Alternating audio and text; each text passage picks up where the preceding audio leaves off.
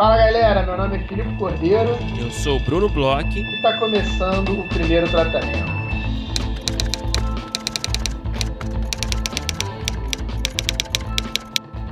Fala, Brunão! Tudo bem? Olá, Filipe Cordeiro. Tudo bem com você? Tudo bem, Brunão. Me recuperando aqui. É, te perguntava agora se minha voz estava melhor e eu não achei que sua resposta foi muito.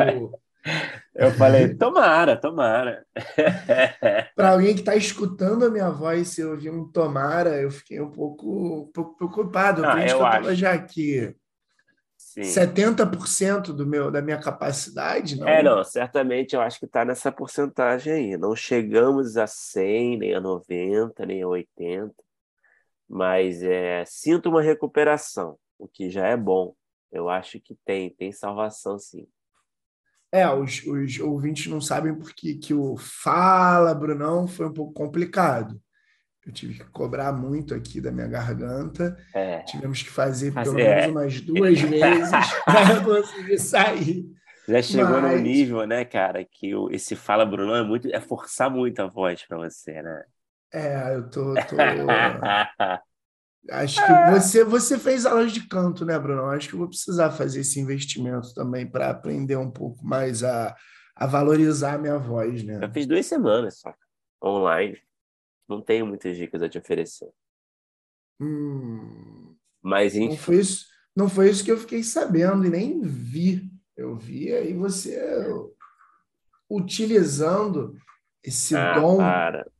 esse dom que é sua bela voz é, com certeza, é, né? Ali nos stories, tocando piano, cantando, com Pô, falsetes. O cara, o cara quer me humilhar, tirou o dia, né? É, não, não já cara... eu, não, eu parei, eu parei com essa. Parei com essas. Enfim, esse, essa produção de conteúdo, né? Eu senti. Eu, eu quero é falar para os nossos ouvintes: sigam o Bruno Bloch nas redes sociais, principalmente o Instagram, é, que é uma rede social que ele é um assíduo criador de conteúdo. Sim. A cada três meses. Não, cara, não é só, enfim, né? É, é isso. É o cara do Bowie, né? Bruno é o cara do Bowie, então é isso. Pô, é, tá aí minha indicação de conteúdo para esse episódio. São as redes sociais do Brunão. Eu, eu confesso que eu não uso muito o Instagram, mas adoro acompanhar Bruno Bloch. Fica aí a dica para os nossos ouvintes. Tá certo. Agora, bom, é, que introduçãozinha, né? Vagabunda, né? Agora vamos falar algumas, de alguns assuntos importantes, né? Antes da gente entrar na nossa grande convidada, episódio especial hoje, né, Felipe? Especialíssimo, cara. Uma dessas aí que estavam naquelas primeiras listas, mais um nome que a gente consegue cortar, mas a gente vai chegar lá, né, Bruno? Sim, com certeza. Bom, vamos lá. É, o primeiro recado que a gente tem para dar, né, uma espécie de teaser aqui, é que vai rolar o módulo 6 do grupo de estudos com o nosso grande parceiro Guilherme Petri. Então, fique ligado aí que a gente vai é, anunciar oficialmente, digamos assim, nas nossas redes, no começo de outubro, essa nova edição do grupo de estudos, que vai ser sobre o livro Imagens Narradas, como tornar o invisível visível em um roteiro cinematográfico. Olha só, é, esse grupo vai ser iniciado no dia 17 de outubro, então vão ser cinco, cinco encontros. É, o Petri promete uma leitura, ele já falou né, para a galera, né? Ele promete uma leitura assim mais tranquila, mais objetiva, é, que não vai exigir tanto da galera dessa vez, né? E que é uma leitura muito boa, parece. Eu não conheço esse livro, mas, enfim, a gente está fazendo aqui uma espécie de teaser mesmo, dando essa primeira, primeira vez que a gente fala sobre isso aqui, né? É, mas em breve a gente dará aí todos os detalhes desse grupo, quais vão ser aí os, os dias das reuniões, enfim, aí vai abrir as inscrições oficialmente no começo de outubro, certo, Felipe? É isso, o Petri, né? A gente desvendou aqui o código Petri. Ele costuma, ele costuma dar um livro muito tenso, assim, um livro que tem é, que realmente fazer um acompanhamento ali com dicionário, que a gente tem que conversar, que a gente tem que esmiuçar, pensar, é, ir ali atrás da etimologia de palavras, tentar fazer todo um contexto, e depois ele dá um livro um pouco mais leve, um pouco mais tranquilo. Ele é, ele tem essa escola, né? Ele tem essa escola do conhecido morde a sopra. Então Isso. agora a gente está na, na fase do livro um pouco mais tranquilo, não que não que não que não seja um bom livro de roteiro, porque assim pode parecer, né? que só por serem conteúdos mais densos tem uma valoração entre um e outro, é, mas não é nem o caso. É só uma questão mesmo de um pouco mais de facilidade, um pouco mais de é, da forma de ler. Brunão, outra coisa que aconteceu aí essa semana, a gente andou falando bastante nas últimas semanas, mas agora a gente chegou é, finalmente às vésperas aí do início do PTC Lab. Essa semana a gente é, anunciou, né, quem está escutando na quarta-feira, no dia 28, é, na segunda-feira a gente anunciou os é, projetos selecionados para o PTC Lab. É, eu queria aqui até aproveitar né, para falar quem foram os selecionados também aqui no podcast. E acho que a gente pode conversar um pouquinho né, sobre como é que foi esse processo de seleção, é, falar um pouco também, porque tem algumas coisas aí do laboratório que as pessoas que se inscreveram elas vão poder participar. Então, vou abrir aí falando é, sobre os projetos. Os projetos de comédia que foram selecionados, High Fashion, do Raul Ribeiro, o projeto Gume, da Mariana Iane e da Daniela Zanúcio, é, o projeto Setor de Diversidade, do Igor Pinheiro e do João Rabelo, e aí os projetos de drama foram o A Capitania, da Natália Maia e do Samuel Brasileiro, o Amor Fati, da Patrícia Damos, Projeto Invisíveis, da Letícia Helena Teles Nunes e da Renata Lago. É, excelentes projetos, né, Brunão? Assim, é, não só esses foram excelentes projetos, a gente. É, os projetos finalistas foram todos muito, muito bons, foi muito difícil selecionar. E, além disso, tiveram projetos excelentes que ficaram de fora do final, dos finalistas. Foi uma, uma escolha muito difícil, né, Bruno?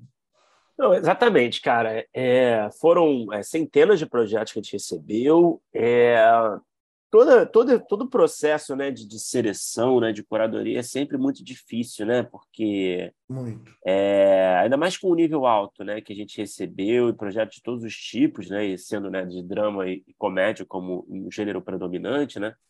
Mas é claro, né, uhum. muitos projetos híbridos, né, comédia com ação, é, dramédias, por que não, né? É, é, dramas de sci-fi, enfim, teve de tudo, né?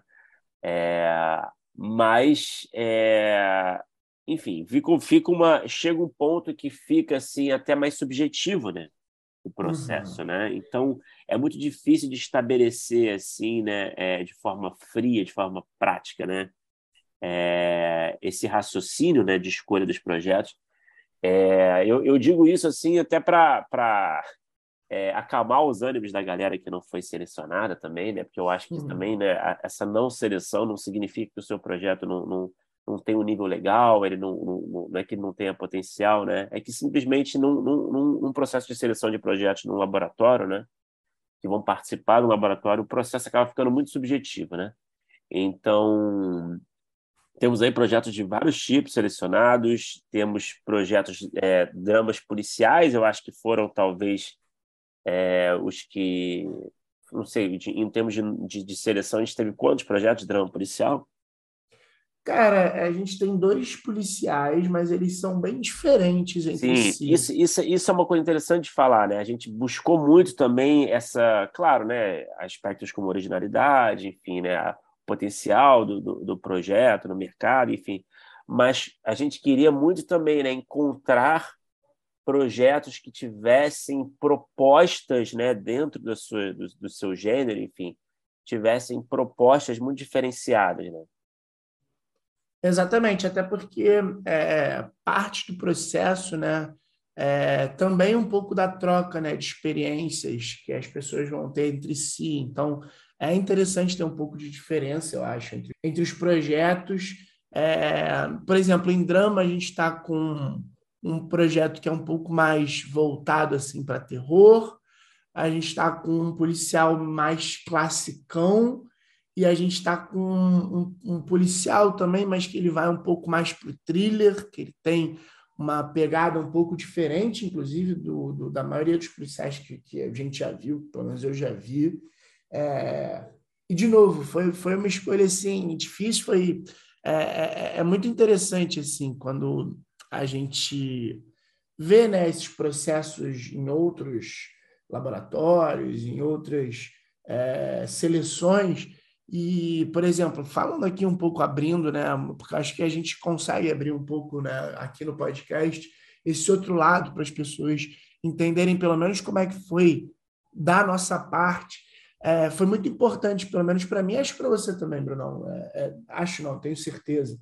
É, a seleção dos projetos finalistas, conversar com as pessoas, entender um pouco sim, mais, sim. até uma coisa assim, é, a gente entender o, o, quanto que o laboratório poderia ajudar ou não algum projeto, isso também foi uma coisa que contou, a gente entender também mais ou menos é, é, onde é que estavam certas questões, certas dificuldades e até o que a gente é, não só nós dois, mas a gente que montou, né, a gente que levantou e trouxe aí os convidados, trouxe roteiristas, trouxe produtores, trouxe lá mais lá na frente os players para poder olhar os projetos. Então a gente é, pensou também né, o quanto que é, poderia ter de ganho em termos dos projetos para poder fazer a escolha. É o que você falou, acaba que entram vários, tantos fatores que a entrevista, essa conversa, entender um pouco mais os projetos, foi uma coisa super, super importante. A gente chegou ali realmente com muita dúvida. É, vou, vou, vou, até sim, falar. Sim, sim. A gente chegou com muita dúvida nos cinco nomes, e dentre os cinco, a gente chegou também com muita dúvida para as conversas, e eu acho que a gente foi dirimindo essas dúvidas. Eu estou muito, muito satisfeito com os três, é, pelo menos de drama, né? os seis que entraram no laboratório. É, é, é muito interessante né, ver esse lado. Eu acho que você falou uma coisa muito boa não necessariamente um projeto não entrar é porque ele tenha um, uma fragilidade, ou então porque ele não, não, não sei lá, não, não, estivesse apto, mas são diversos tipos de questões pequenas que na hora do desempate vão, vão se tornando ali as questões Sim, que vão, vão dar para os selecionados, né? É, não, eu acho que esse é um bom resumo que você fez agora, né? As questões pequenas que acabam é, virando critério de desempate, digamos assim, né? Uhum. É, porque é isso que acho que no final se, se, se resume a isso, né? E, e, essa coisa das entrevistas também, né, cara? A gente, na ficha de inscrição né, para o laboratório, a gente pediu, na verdade, só uma logline, uma sinopse e um texto de defesa, basicamente, né? Por que, que você acha que, que o projeto se beneficiaria né, de uma experiência de um laboratório como esse, né? Então era bem simples, eram três textos bem sucintos. Então a gente leu aquilo, claro, é, usou essas informações para escolher os projetos é, é, finalistas, mas é claro que restaram muitas dúvidas aí, né? Dúvidas sobre o tom do projeto, né? Que às vezes não fica claro é, na sinopse, dúvidas sobre o arco, às vezes na, na sinopse é, o roteirista é, não dá uma ideia muito clara de para onde vai a história né?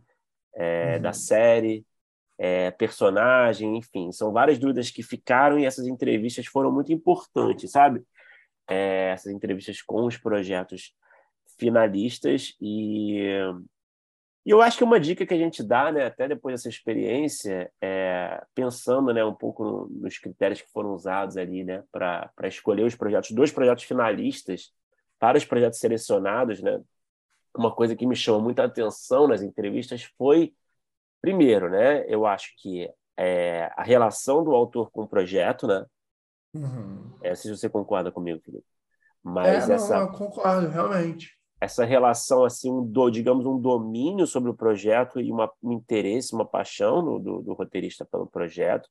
E eu uhum. acho que também uma consciência muito clara do tom, sabe? Uhum. É, eu acho que isso foi muito importante na seleção dos projetos. É, é, a gente entender qual é o tom do projeto, o roteirista passar para a gente qual é o tom é, e, e, e, não ficar uma conversa assim de ruídos, né? É, sim, sim. Porque eu acho que às vezes fica uma confusão, né? Às vezes o roteirista não ele diz uma coisa, você tenta conversar um pouco mais para entender e aí não parece fazer muito sentido, enfim. Então, eu acho que essa defesa do tom, essa, essa consciência de qual é o tom exato do projeto, eu acho que é, com certeza, eu acho que foi determinante aí para a seleção de alguns projetos.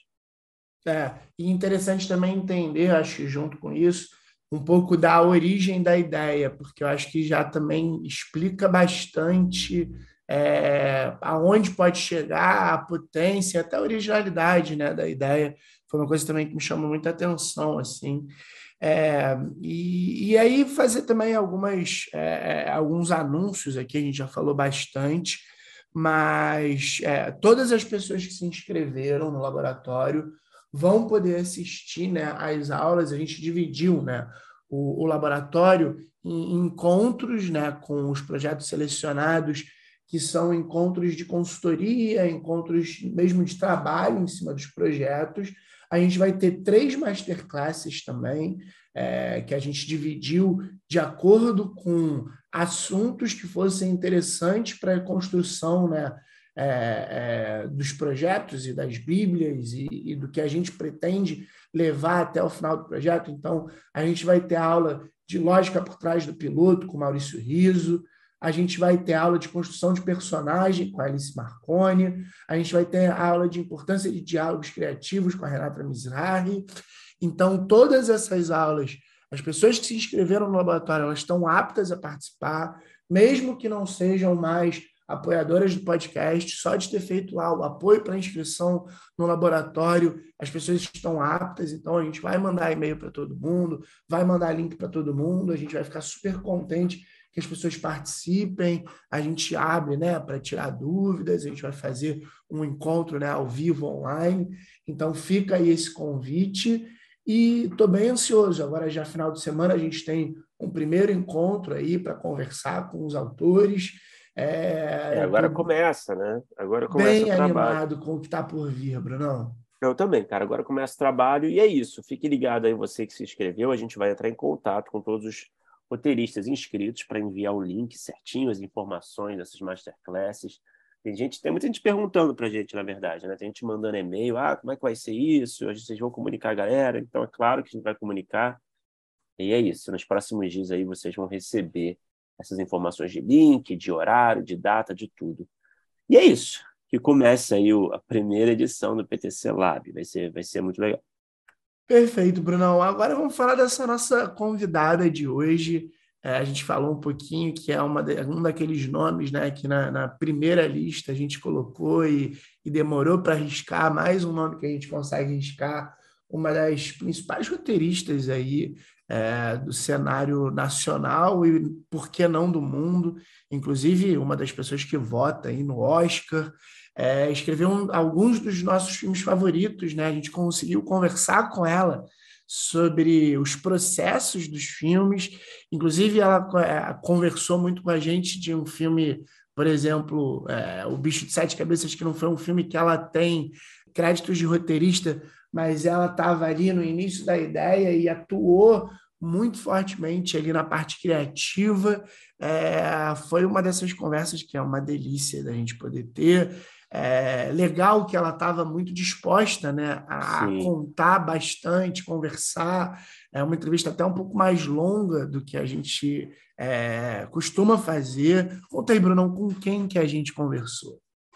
Filipe, a gente teve a grande honra de conversar com a Laís Bodansky. Laís, só para citar alguns trabalhos dela, né, como realizadora, ela fez Bicho de Sete Cabeças, fez As Melhores Coisas do Mundo, é, fez Como Nossos Pais, fez A Viagem de Pedro, enfim, é, projetos aí, filmes super importantes para a história do cinema brasileiro. É, eu sou fã, você é fã, quem não é fã da Laís? É, e é isso, foi um papo super informativo, muito interessante ouvir né, a, a, visão dela aí sobre o processo criativo, desenvolvimento de personagem, essa coisa de, de, de ser diretor e roteirista e a relação com, com, com, seus parceiros nos projetos, enfim. Foi um papo super completo, cara. E eu tive, né, uma, é, realizei o sonho de fazer o bloco final, né, com a Laís uhum. Bodansky falando assim, Laís Bodansky, né? Qual é, né? Então eu tive que esse grande sonho realizado E, e é isso, eu tenho certeza que você que está escutando a gente vai pirar e vai querer ouvir muitas vezes. Vamos ouvir porque foi demais.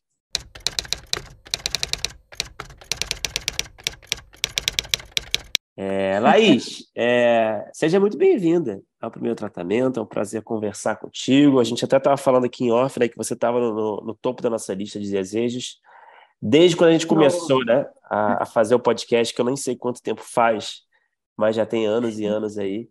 Enfim. E eu acompanho vocês, é eu mesmo? escuto vocês, claro.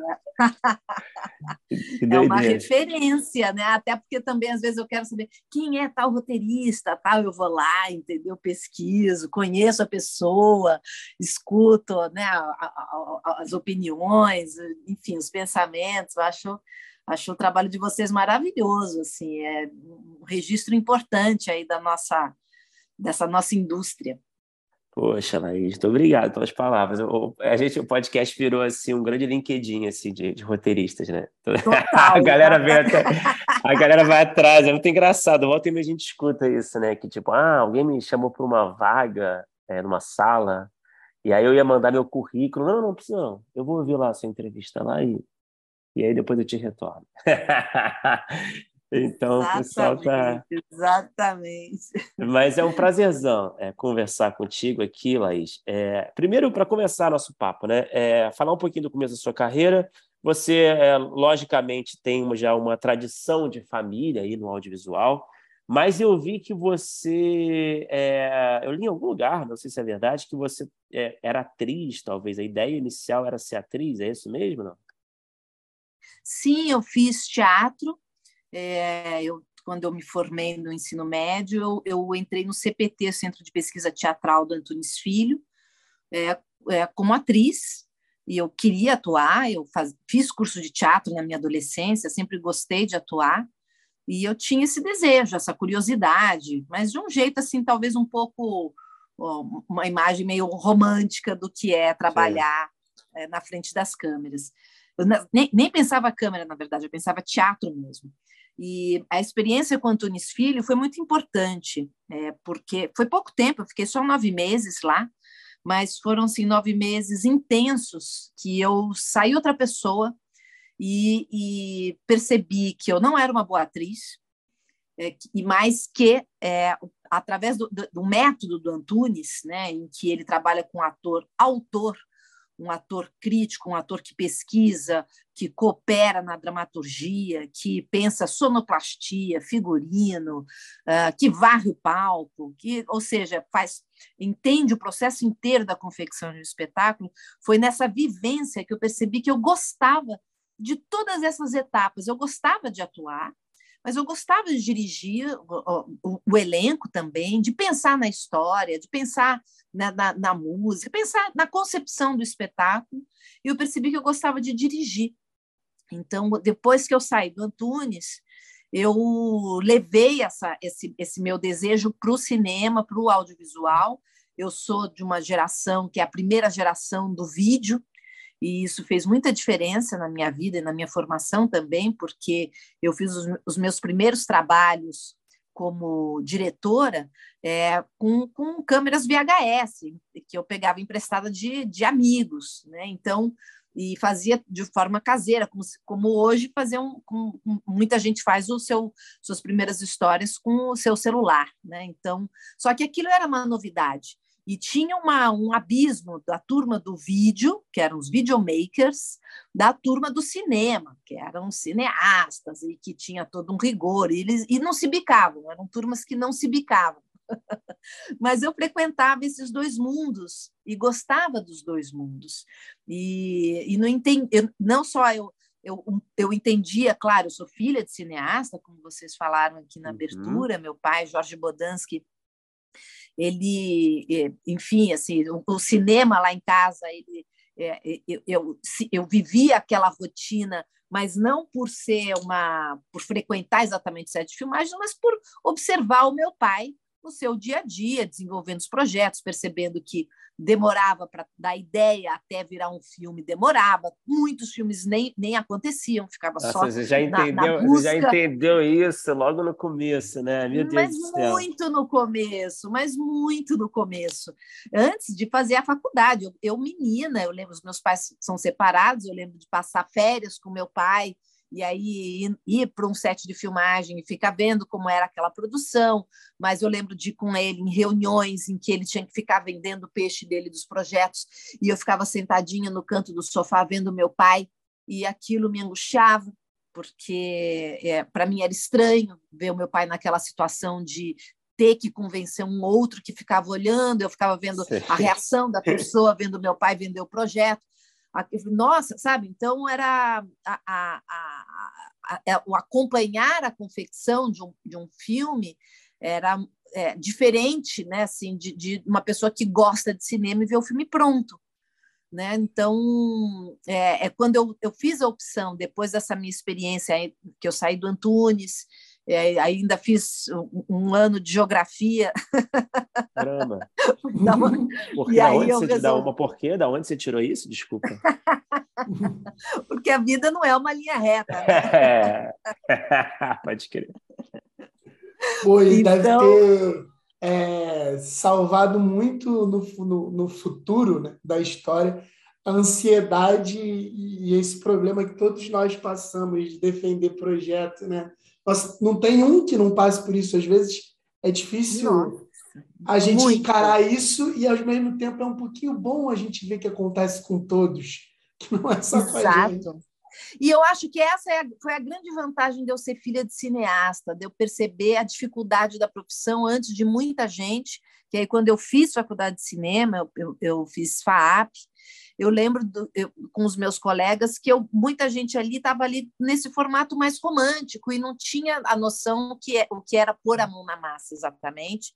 E os tempos e as enfim toda uma, uma, uma forma né de, de trabalhar muito diferente é, de outras profissões e que eu de uma certa forma aquilo tudo para mim era familiar eu, eu não, não tinha que descobrir coisas. E muitos colegas quando percebiam isso é, abandonavam o curso então, é, por, porque tem é, é realmente muito diferente você gostar, entender de cinema, é, até estudar cinema, do fazer cinema. Fazer é assim, é, é, é, é, é pôr a mão na massa e é um trabalho literalmente braçal. Né? Assim, exige muito, exige estrutura emocional e física também. Eu lembro uma vez assistindo um curso do Daniel Burman e ele de roteiro, aliás, né? E ele, ele falando que pra, quando ele vai fazer um filme, ele, ele se prepara é, é, fisicamente, que ele começa a sair para correr todo dia de manhã e tá para ter forma física, porque é muito engraçado, mas exige fisicamente. E eu também fico pensando, nossa, como é que faz para filmar quando, quando você já tem uma idade avançada? Porque é tão puxado tá fisicamente tá fazendo, mesmo. Né? É muito intenso, é muito intenso. Laís, você falou sobre essa mudança e esse seu interesse em direção. E aí, é, eu queria perguntar, como, como, é que você consegue identificar por que desse interesse pela direção e é, talvez, e talvez até principalmente por conta né, de ser aqui é, o, o, foco do podcast, é, dando uma olhada assim, na sua filmografia, eu posso estar errado, porque às vezes tem uma coisa ali que foge, sei lá, do IMDB, mas tem um primeiro, acho que curta, que você é, dirige e que você também chega a escrever, e depois você fica um tempo é, mais dirigindo, primeiros longas só como diretora, e aí depois de um, de um certo tempo já como posso dizer assim, uma, uma diretora estabelecida, já tinha feito Bicho de Sete Cabeças, você resolve é, começar a, a ir para o roteiro. E aí eu queria saber se você consegue entender qual foi esse seu interesse para a direção e aí como é que ele, ele começou a se tornar esse interesse também para escrever e dirigir, né? Que você não acaba não, não abandonando a uhum. direção, mas de, de, onde vem essas essas uhum. pequenas grandes mudanças? Então, assim, a direção para mim ficou claro que veio desse momento do Antunes, de eu, de eu ter o prazer da concepção de um projeto.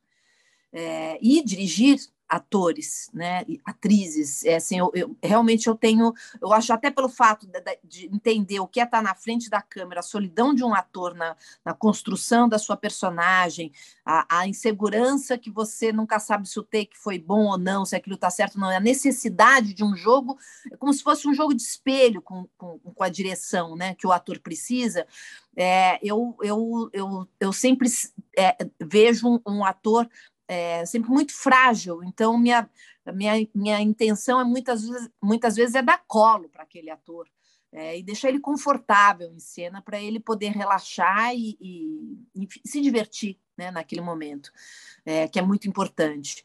Então, esse, essa cumplicidade com, com o elenco, é, para mim, é, é, é, um dos maiores prazeres da direção, mas, como eu falei, assim, eu tenho prazer em todas as etapas, até no lançamento então que faz parte também da, da confecção de um filme.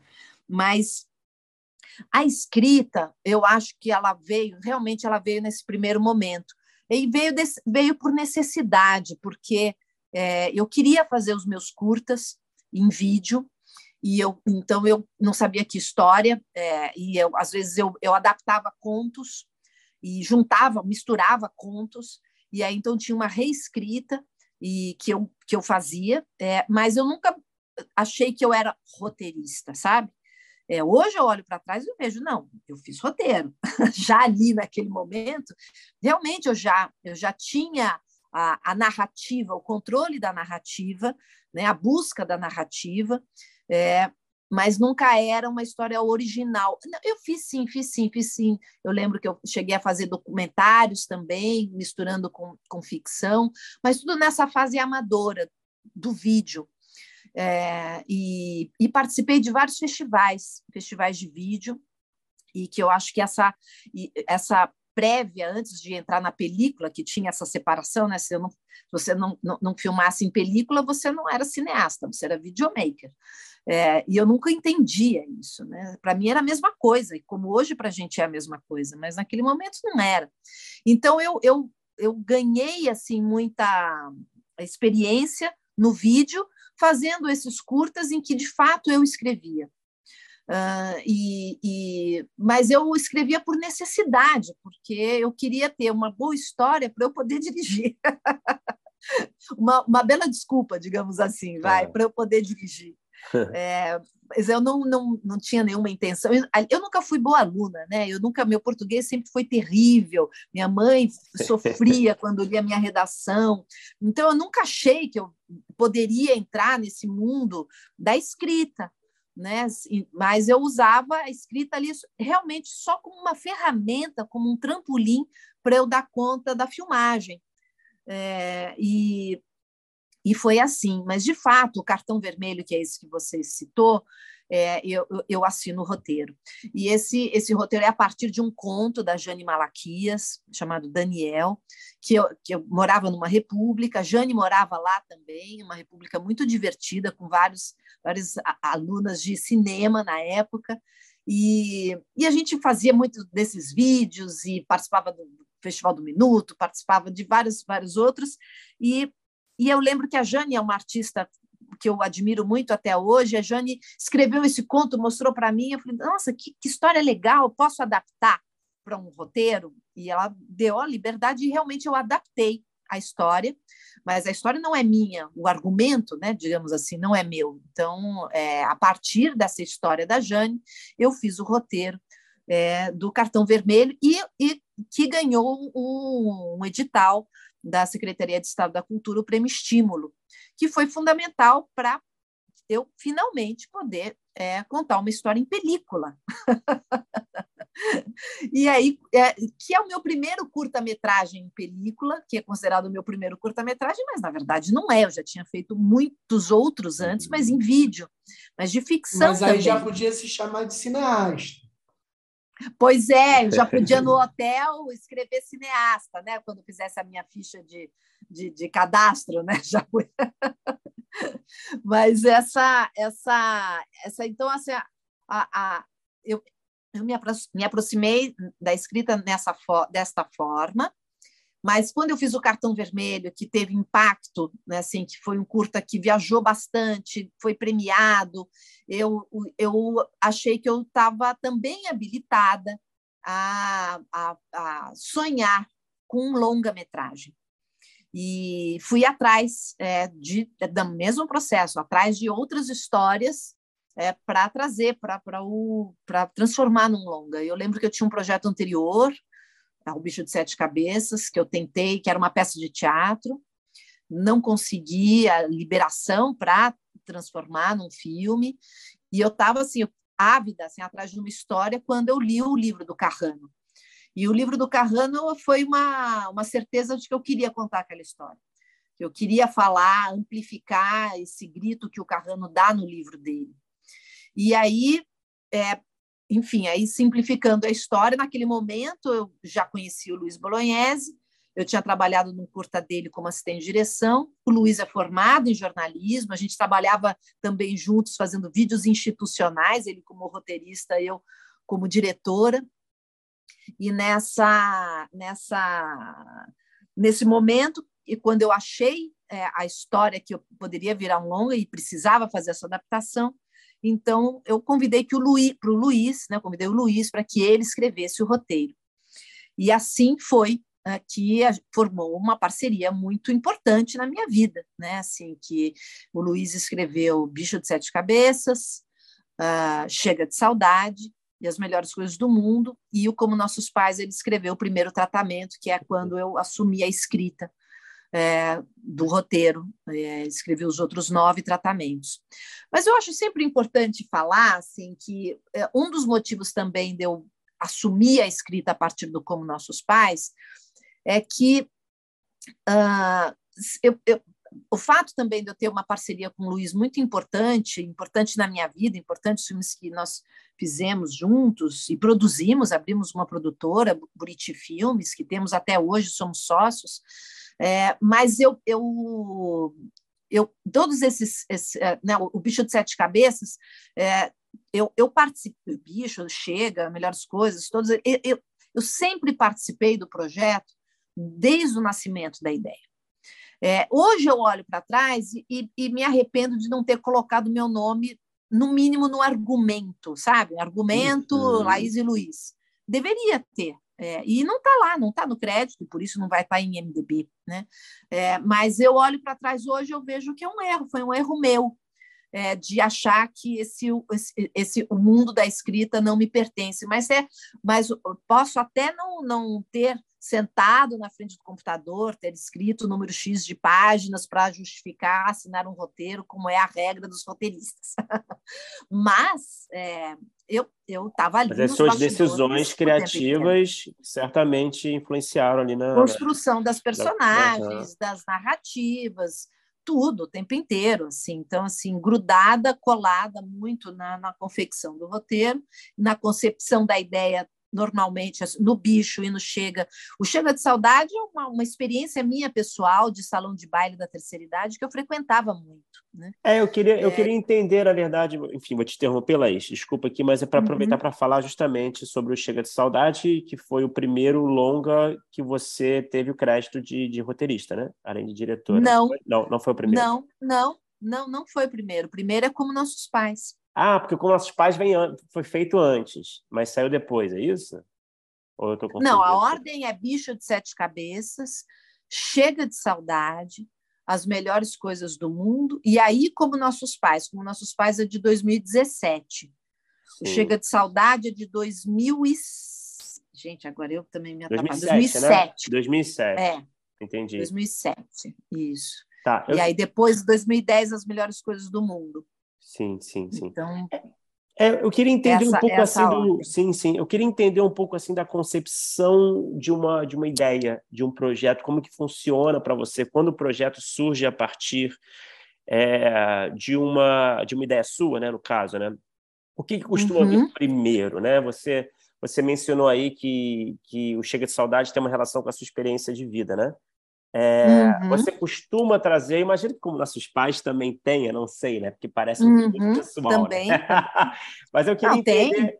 Eu queria entender, assim, claro, né? Tem esse elemento de experiência, mas a partir dele, né?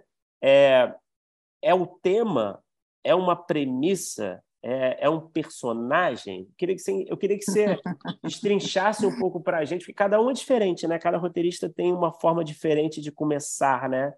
É, é, esse é, start, né?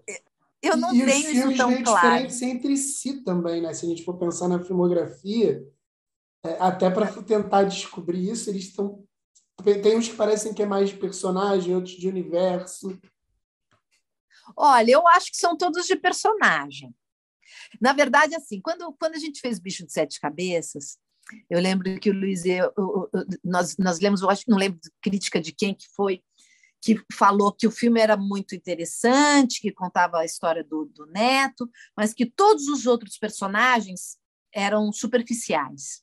Eu lembro que essa foi uma das críticas que mais doeu na gente. Como a gente fez esse filme e os personagens secundários, coadjuvantes, são superficiais? Como assim?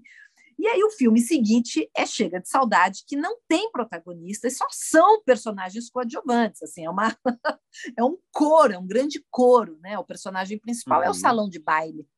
Eu diria que os meus filmes eles, eles, já, eles fazem um diálogo entre eles muito engraçado, de uma certa forma um responde para o outro, sabe? Alguma questão. E o Chega de Saudade era isso muito, assim, era apesar assim da, o, o, projeto nasceu do Chega de Saudade era a história de um protagonista era era eu lembro de ter numa uma, desses vídeos institucionais né que eu fazia tinha um motorista de, de Kombi que era o motorista da equipe que era muito figura ele era muito divertido dirigia feito um maluco com a gente passava o farol vermelho e tal. Uhum. e eu gostava achava ele e ele já era um senhor e dava aflição, porque não, eu não tinha certeza que ele dominava exatamente aquela, a, a, aquele, a, a, a, Kombi, né? a direção da Kombi. Então, era, era uma aventura o tempo inteiro. E ele dançava em salão de baile. E eu frequentava né, alguns salões de baile. Então, assim, meu primeiro mote foi: ah, eu quero contar a história do seu Álvaro.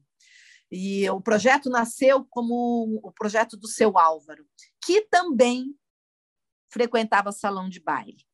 E, e aí, o que é interessante no Chega de Saudade é que, nessa época, a Oficina Três Rios, a Oswald de Andrade, me convidou para dar um curso. E eu falei: olha, eu não sou professora.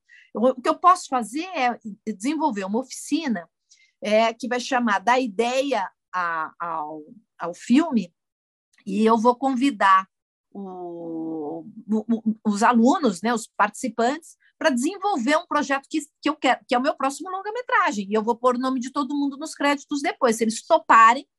E aí a, a oficina Oswald de Andrade topou e foi incrível. Foi um curso, é, acho que durou uns três meses.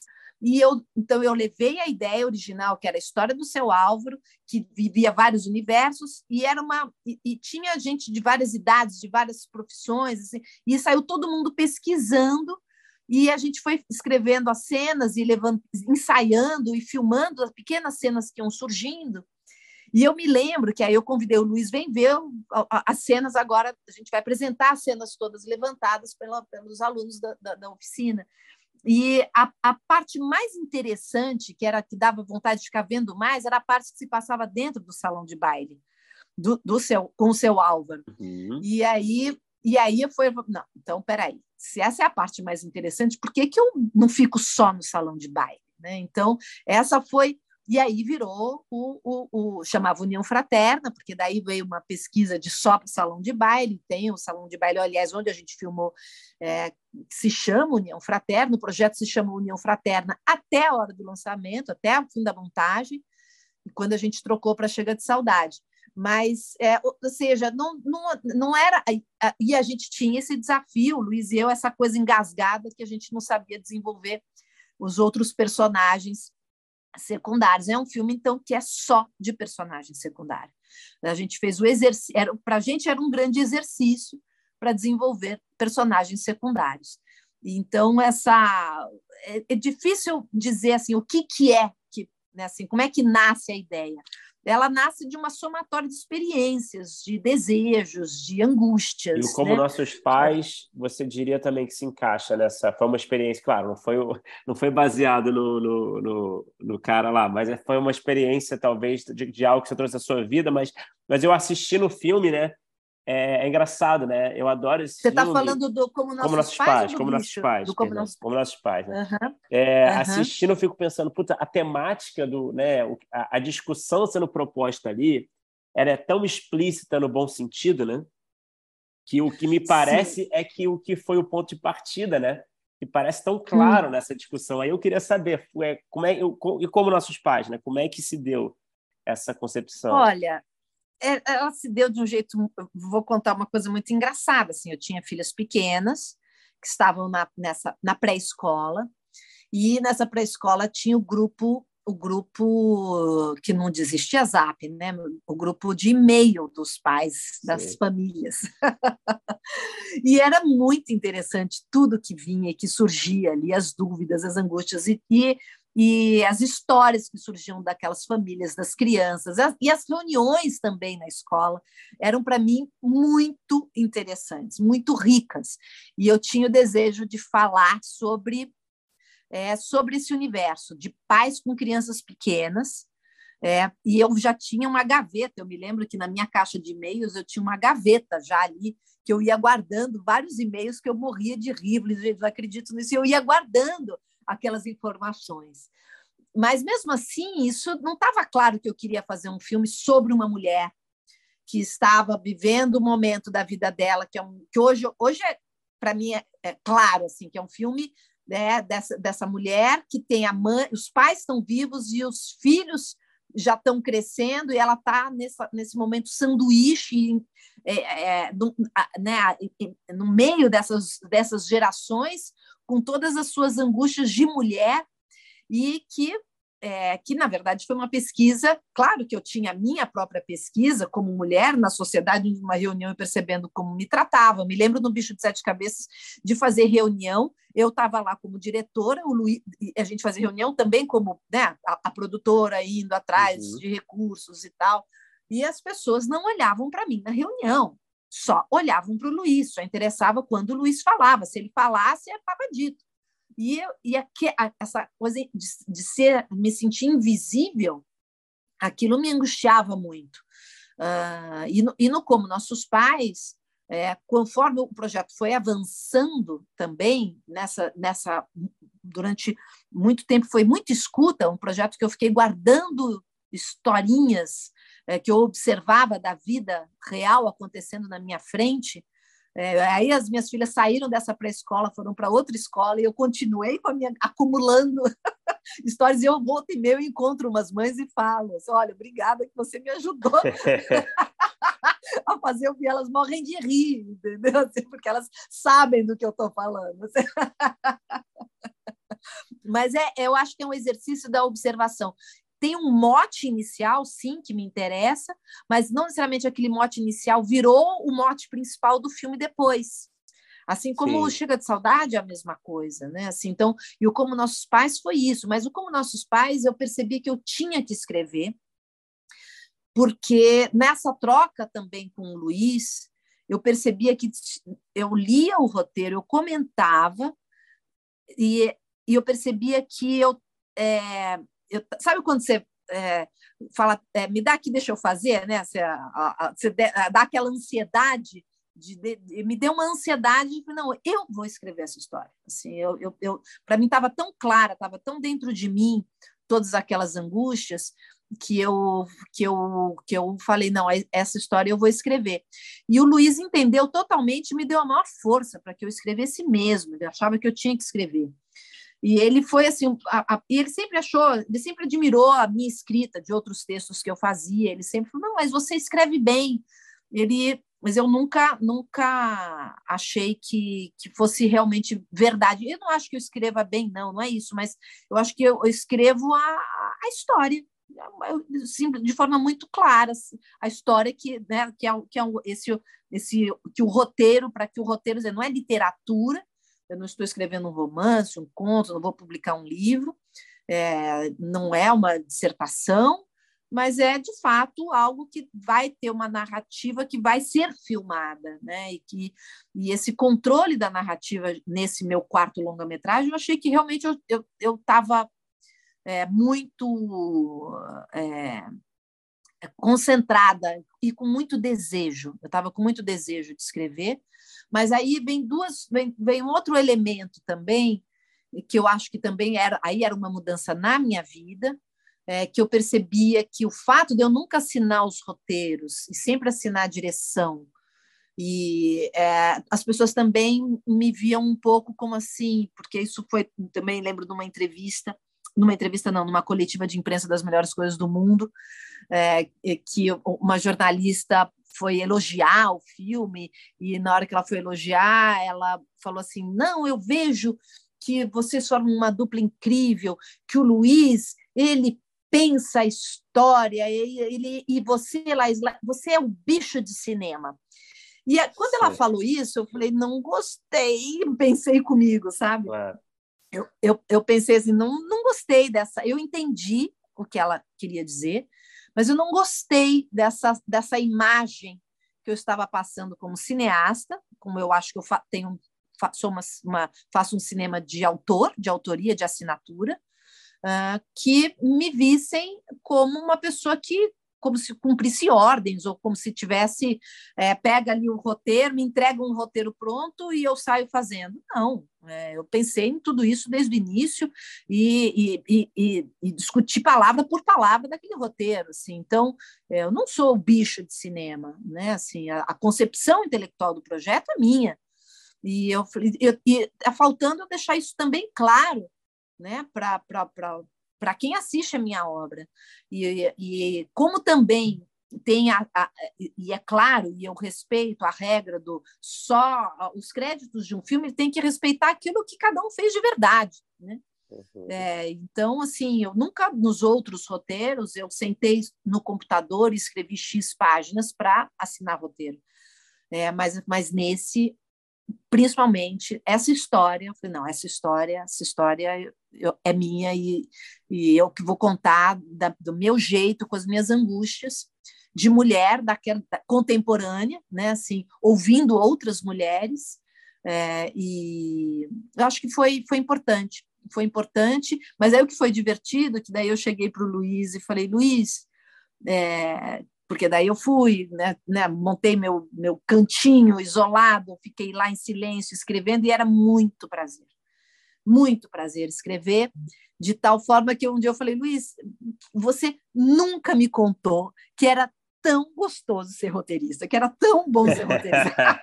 você me escondeu, você escondeu muito bem. Se eu soubesse antes, eu tinha vindo antes para esse lado da, da escrita, que é realmente é uma etapa deliciosa é uma etapa que você sonha muito, tudo pode, é, tem muita uhum. liberdade. Claro que depois vai também vem a angústia do amarrado, fechado. É, tem, mas tem etapas e etapas, abre... né? Tipo, você tem etapas mais prazerosas e tem etapa, essa etapa, por exemplo, né? essa, essa parte onde tudo é possível, né?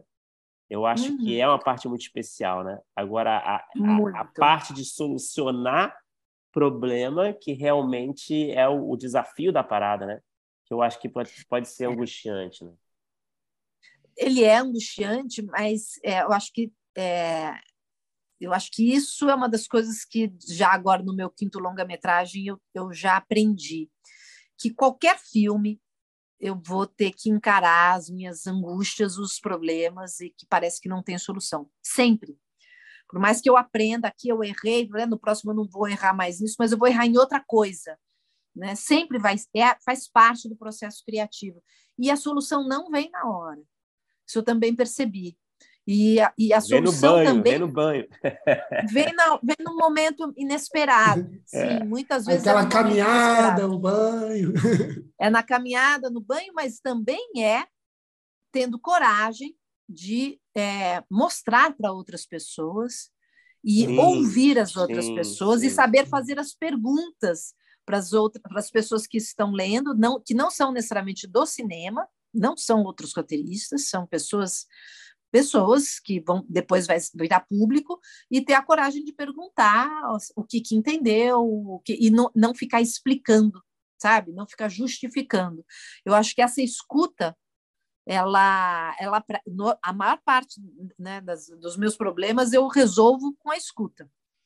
É, e, é interessante isso, porque você vai eliminando questões e deixando aquele problema, sabe? É o problema é que parece imenso, de, de repente você vai vendo, não, mas é só isso daqui, se eu arrumar isso, essa sensação de que tem a barriga, ou essa sensação que o personagem é, é, é chato, ou essa sensação, porque as sensações que as pessoas passam dos problemas, parece assim que, nossa, é, que é insolúvel, Sim. que está tudo errado. É, não está uhum. tudo errado. Às vezes é assim, é acupuntura. Você mexeu naquilo, muda toda a sensação.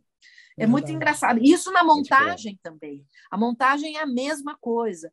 Agora na viagem de Pedro, né? O montador, o Gripper, a gente, o filme ele é, hoje ele está com uma hora e 36 minutos, mas durante muito tempo ele teve um corte com duas horas, depois é, uma hora e cinquenta, e uma hora e, quarenta e oito, uma hora e quarenta e cinco, e, todo mundo dizia tá longo, tá longo, tá longo, e, e a, não conseguiam dizer aonde estava longo, mas tinha uma sensação de barriga e tal, e hoje ele está com 1,36, e agora a gente escuta, nossa, o filme podia ser um pouco maior. Uhum. gente, agora não tinha é que ser maior, mas a gente falou, não, é sinal que tá bom. Quando a pessoa é. quer mais, que podia ser. Eu prefiro ouvir que a pessoa, ah, eu queria mais, do que a pessoa falar, ah, podia ter. Tira aí uns minutinhos, né? Porque num certo momento cansou. Então, assim, é, mas achar onde é que a. Porque é, é coisa de 30 segundos, às vezes de 10, tira 10 segundos, e a pessoa começa a dizer que, nossa, agora está perfeito. Foram 10 segundos. Né? A pessoa acha que você arrancou meia hora de filme. Não é. Então, é, às vezes você só troca a ordem, você nem muda a minutagem, você troca a ordem. Isso é roteiro também, né? Roteiro tem muito isso. Você uhum. troca a ordem das sequências e causa outra sensação na leitura. Né? Você traz uma informação antes, ou você esconde aquela informação e vai apresentar lá na frente. Então, essa essa brincadeira, né? Eu, eu gosto também, para te falar bem a verdade. Eu acho que a, o roteiro e a montagem são etapas muito, muito parecidas, que exige paciência é, e, e, essa construção é, de, de, é de um quebra-cabeças mesmo. Você bota aqui, não encaixa perfeito, não calma, tira, agora vamos tentar outro, volta para cá. Essa, essa construção é, de, de, dessa cadência da história é muito interessante. Ao mesmo tempo, também, é, às vezes o roteiro está ali, isso eu vivi várias vezes. O roteiro parece que está pronto, está redondo, eu filmo como está o roteiro, quando monta como está no roteiro, não funciona. E aí, por que, que não funciona? Se no papel funcionava, cenas estão incríveis, mas não funciona. E, e, as, e aí, jogar fora né, essa, essa jogar fora, por exemplo, o, o, como nossos pais, as primeiras 15 páginas do roteiro que foram filmadas, é, eu, eu filmei, joguei fora na montagem. Caramba! E essa, ao mesmo tempo, o filme começa no almoço, né? Só que antes daquele almoço tinha 15 minutos de filme. Que aconteceu um monte de coisa com Nossa, fiquei com curioso agora. Que, que um monte de A questão é que é, é, é, o filme, quando começa no almoço, a cena que está lá é uma cena que ela não é didática, ela é cheia de subtextos, porque você já sabia de tudo que tinha acontecido com a personagem antes, com a, com a hum. personagem da Rosa, com a personagem do marido, da mãe, das crianças, você sabe já um pouco da vida de todo mundo. E aí você vive o almoço.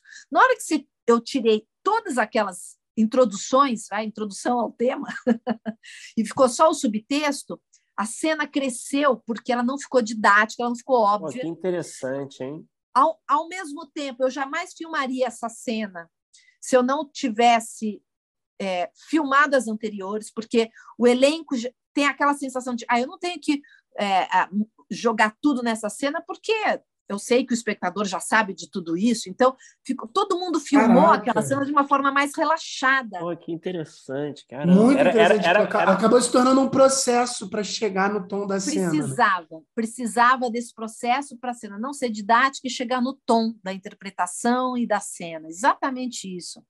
E eu vivia uma coisa muito parecida no, no Bicho de Sete Cabeças também com a cena final do filme, com Otton Bastos e Rodrigo Santoro. Termina o filme os dois sentados no meio-fio em silêncio. Antes desse silêncio, tinha um monólogo imenso do Otto Bastos. Imenso, imenso. Era a, a cena principal dele no filme era, essa, era esse texto que ele dava, final, que é um, era um pedido de desculpas para o filho. E a gente filmou, e a cena ficou incrível, e na hora da montagem, é, tinha algo ali que aquele pedido de desculpas é, ele, ele, ele, estava, ele ficava redundante, era como se a gente já tivesse entendido é, que ele. É, a gente viu o filme inteiro aquele homem errando. Na hora que a gente tirou todo o monólogo dele e deixou só o final, quando ele termina o monólogo, ele estava, o ator estava naquele estado, aos prantos, segurando o choro, porque o texto levou ele para aquele estado né, de, de emoção. Na hora que a gente ficou só com a emoção final, pós-cena, digamos assim, né? Estava é, embutido ali todo o monólogo. É um pai sentado no meio-fio, aos prantos. É evidente que ele está arrependido, é evidente que ele está pedindo desculpas. A expressão do Rodrigo, é, olhando para o outro lado, que não está chorando, muito pelo contrário, é, é, o, o, subtexto é: eu não te desculpo, não tem desculpa. Né? Então, assim, a cena, ela, ela, a força dela, ela é imensa sem o texto, mas o texto precisou existir, ser filmado para a gente ter aquela aquele fim de cena que é o que realmente está no filme. Então, é, eu acho que o roteiro ele é, também é para isso, sabe? Para trazer a temperatura e depois você na montagem decidir com que você quer ficar daquilo. Mas a cena, ela, ela é, um, é às vezes, ela é pode servir só como um grande aquecimento para os atores chegarem uh, aonde realmente interessa, que, na minha opinião, sempre é o subtexto. A coisa mais importante, na verdade, de um roteiro é a gente o tempo inteiro escrever sabendo qual é o subtexto dessa cena. Sim. Porque nenhum, ninguém na vida chega e fala aquilo que realmente quer dizer, né? é, vai falar muitas vezes o contrário, você está escondendo, você está com raiva da pessoa, mas você fala, você é tão legal, você é tão bacana, você está puto. Né? Então, assim, o, o, essa, entender o que está na cabeça da personagem e o que ela está dizendo, ou o que ela, ah, ela está dizendo uma coisa, está, só que ela está agindo de outra, ou, né, assim, essa, esse, ou a dor que ela está sentindo, né, na, naquela cena, o, o personagem está ouvindo o outro, mas está ouvindo em que estado? Está né? Tá, tá concordando, está discordando? É, tá, como é que é esse, esse ping-pong na cena? Então, assim, um, para mim, o mais complexo é ter a clareza do subtexto das cenas é, é fundamental para depois também passar para os atores. E muitas vezes o subtexto a gente só descobre também na hora que levanta a cena com os atores. Isso também Caramba. me lembro no, na, nas melhores coisas do mundo, uma cena que é a cena dos ovos, né, com a Denise Fraga jogando os ovos na parede com Francisco Miguel, e era uma cena que no roteiro é, eu sempre falei para o Luiz cortar, corta essa cena, essa cena é, é horrorosa, porque é parece uma, um, um um dramalhão, né, uma, uma, uma, novela, novela mexicana, assim, aquele, aquele dramalhão. Ninguém, porque é, do nada pega os ovos e joga na parede. Isso não existe. É, é, é, um exagero essa cena. Só que no nosso processo, a gente sempre, no, na fase do roteiro, a gente sempre fez muita leitura de roteiro e eu permaneço com essa metodologia.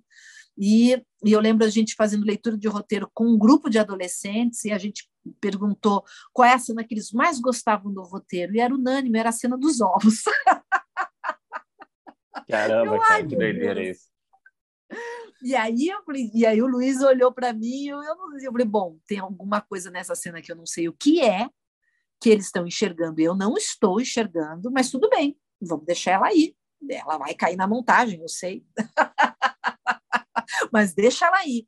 E ela ficou. E na hora que, que a Denise Fraga veio para o filme, eu falei, Denise, é, tem uma cena no roteiro, ela falou, eu sei, Laísa dos Ovos. É, pois é. Ah, então, é, olha, é, não se preocupa, tá? A gente vai, a gente não precisa nem sair essa cena. A gente vai, depois a gente vê como faz. Aí, não, tá bom. Então a gente não se preocupa com essa cena. No dia de filmar essa cena, bom, então agora chegou a hora de fazer essa cena. Então a gente pegou o roteiro, fomos na cozinha, né? Estava lá, e como uma cena com ovos, era uma cena de uma superprodução, porque a gente uhum. tinha um número uhum. X de ovos para uhum. quebrar, e a cozinha fiquei toda imunda, precisava a produção limpar para poder rodar outro take. Então, não era uma cena que podia ficar rodando aos montes. Então, a gente tinha que fazer um desenho de cena é, muito coreografado. Então, a gente pegou o roteiro, vamos lá na porta da geladeira, e aí a gente ia lendo. E aí é, vem o, o, né, o Francisco veio, falava a fala dele, ela falava a fala dela, e aí o, o, o, o roteiro falava que ela se irritava com a fala do, do, do, filho, pegava um ovo e jogava na parede. Mas aí a Denise falou: e se antes dela pegar o ovo, como ela está aqui guardando as coisas na geladeira, e a gente estava ali faz... inventando a cena na hora, né? Qual seria a uhum. ação? Se, se escapa um ovo primeiro da mão dela. E é, e é, na hora que escapa um ovo, quebrar um ovo, no momento que você está tensa, aquilo é a gota d'água, né? Assim, então, é, o, o, cair, o escapar do primeiro ovo é que é o que impulsiona ela a pegar os outros ovos e jogar, to, jogar todos na parede. E aí o próprio Francisco também falou.